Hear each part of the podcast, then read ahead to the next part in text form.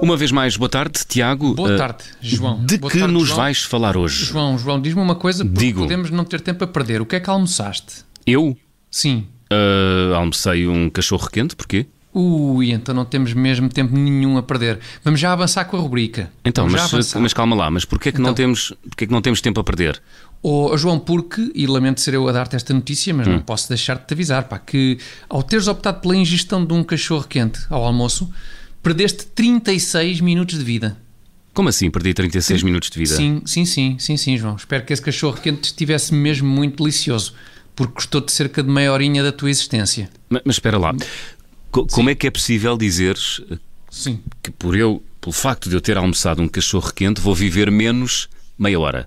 36 minutos, para ser mais preciso, João. Ah. Meia hora já seria desagradável, agora mete-lhe mais 6 minutos em cima. É mesmo muito mau. E a questão que me lançaste, deves lançá-la antes à Universidade do Michigan, nos Estados Unidos da América, está bem? Onde, onde se analisaram 5.853 alimentos e se mediram em minutos ganhos ou perdidos os efeitos que a alimentação tem na vida de uma pessoa.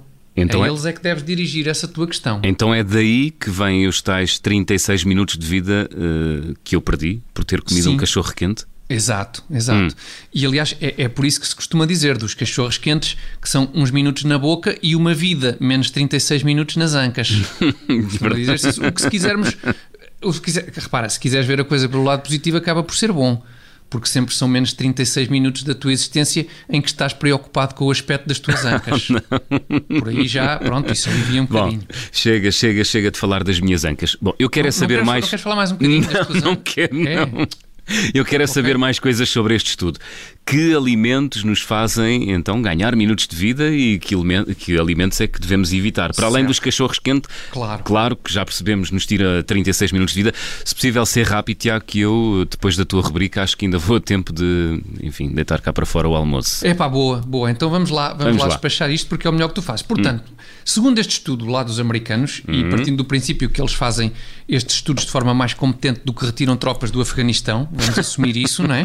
Portanto, segundo este estudo, por cada grama de carne processada, tumba, perdes logo 0,45 minutos. Ou seja, então espera lá, se eu comer, por exemplo, 200 gramas de mortadela, perco, ora, Bom, per, repara, perdes desde lá. logo o tempo de fazer essa conta, algo complexo. É verdade. Que- é, não é?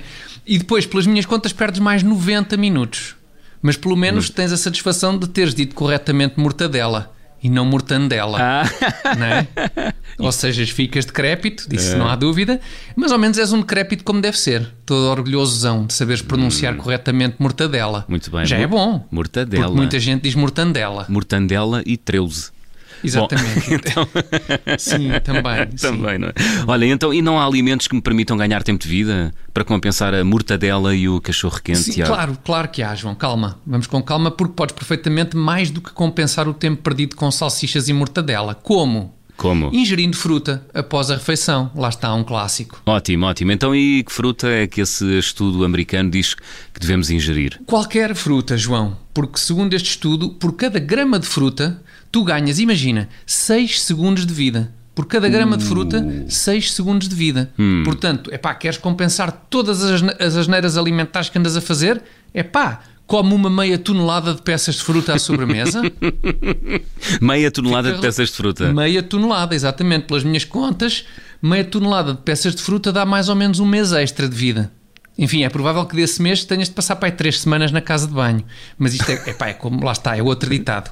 A tempo de vida dado, não se olha aonde é passado. É verdade, é muita fruta. Olha, eu, eu o que sei é que estes dados são muito interessantes. Muito interessantes. Será que. Isto, não é? É verdade. Será que este estudo, Tiago, já serviu de base para políticas como aquela dos alimentos excluídos dos bares das escolas? Que deu Eh, muita pois. polémica. Sim, pois, não sei, não sei, João, não faço ideia se este estudo terá servido para políticas. Temo é que possa servir para políticos. Para políticos? Te- Para políticos, Quais sim. políticos? Olha, por exemplo, o ministro Eduardo Cabrita.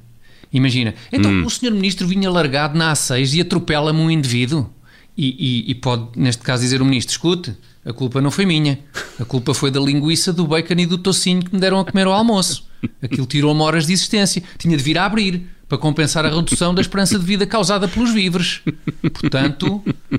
Vinha para compensar, não, é? não era tempo perdido. Exatamente. De maneira que, no fundo, é muito visto com o Tiago Dores nas tardes da Rádio Observador. Até já, Tiago. Até já, João. Bye.